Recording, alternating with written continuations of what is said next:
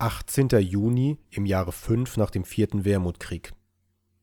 8.49 Uhr morgens, 57 Grad Fahrenheit, Regen. Die letzten Tage verliefen relativ ruhig.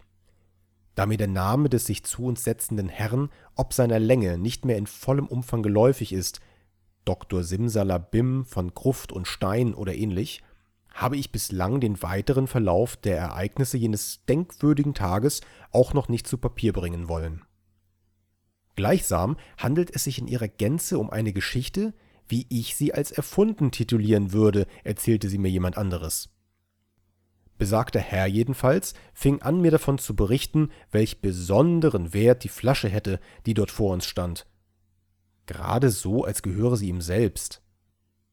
Vielleicht wollte er auch nur einen Schluck des Trunks erhaschen, doch bevor ich etwas entgegnen konnte, fing mein redseliger Kapitänsfreund wieder davon an, die gerade erst gehörten Possen erneut zum Besten zu geben.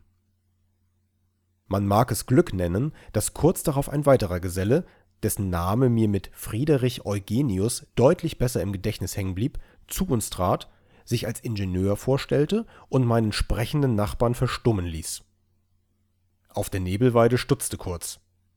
Ein Leuchten trat in seine Augen, gerade so, als wäre der Weihnachtsmann durch den Kamin gekommen, hätte Geschenke gebracht, aber vergessen, die Kekse zu essen und die Milch zu trinken.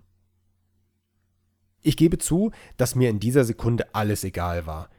Egal, dass der Kapitän den Doktor mit einem handgeschriebenen Vertrag zum Geldgeber für eine wahnwitzige Expedition machte – Egal, dass die Mikroturbine, die der Ingenieur präsentierte, ihm eine Anstellung als leitender Techniker eines Luftschiffs bescherte.